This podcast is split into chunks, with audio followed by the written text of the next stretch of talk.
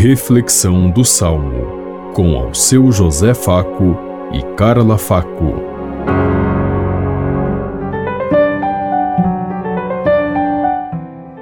Paz e bem a todos os ouvintes que estão em sintonia conosco neste dia, na meditação do Salmo 94.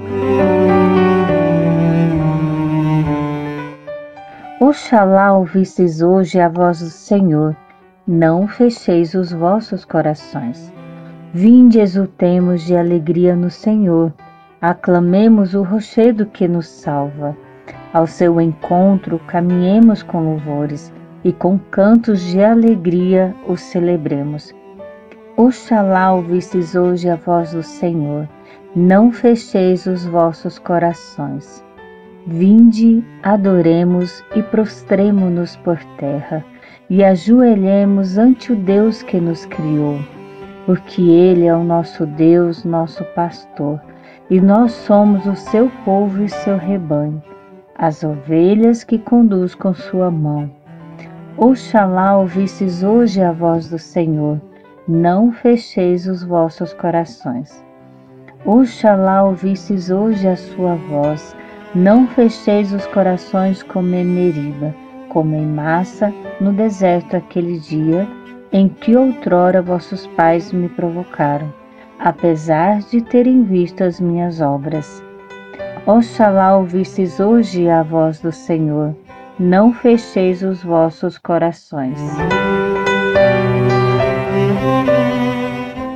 Oxalá ouvisseis hoje a voz do Senhor, não fecheis os vossos corações que estejamos abertos à mensagem, à vida de Deus, que não deixemos de contemplar a grandiosidade de Deus, do seu amor, que se revelou plenamente a cada um de nós.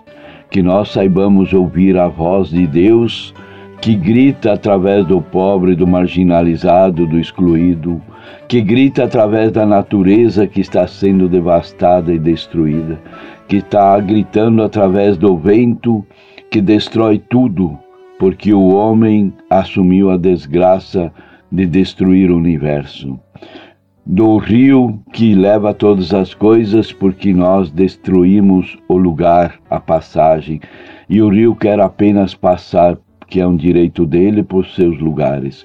Diante desses grandes fenômenos da natureza, nós precisamos resgatar a presença e a imagem de Deus que está aí, que não é para destruir, é que nós estamos no lugar errado e não aceitamos voltar atrás quando Deus pede para que nós respeitemos a natureza, o mundo e o universo.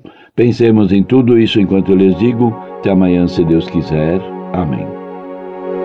Você ouviu Reflexão do Salmo com ao seu José Faco e Carla Faco.